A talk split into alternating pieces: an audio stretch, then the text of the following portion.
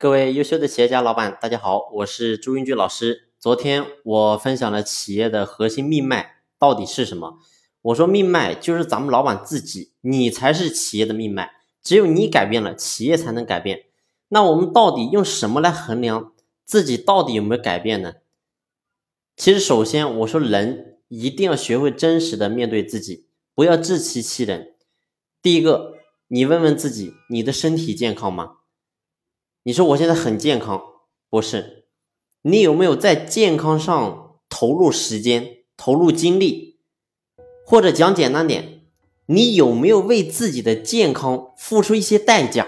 拿出时间来，每天早上跑步个半个小时，或者说在饮食上注意吃什么，注意不吃什么，然后定期让自己的身体进入一个大的清理。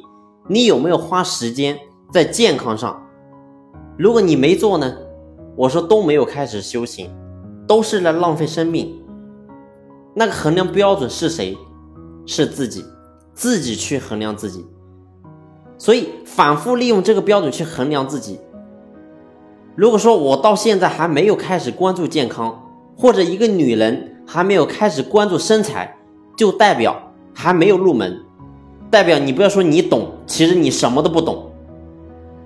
你在这个点你要升起忏悔心。一个女人不关注身材，一个男人不关注健康，你跟我谈什么做企业，做什么老板？我说你想获得什么成就，这都是鬼扯的话。任何一个想获得成就的人，首先第一个在健康当中非常的关注。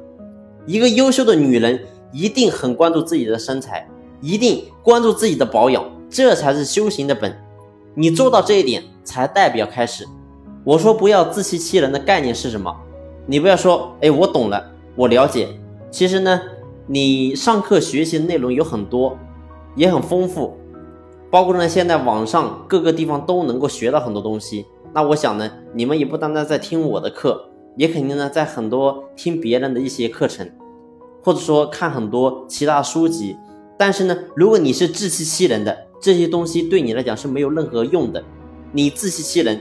你看完一本书扔到一边，我懂了，你懂没懂？别人不知道，谁知道？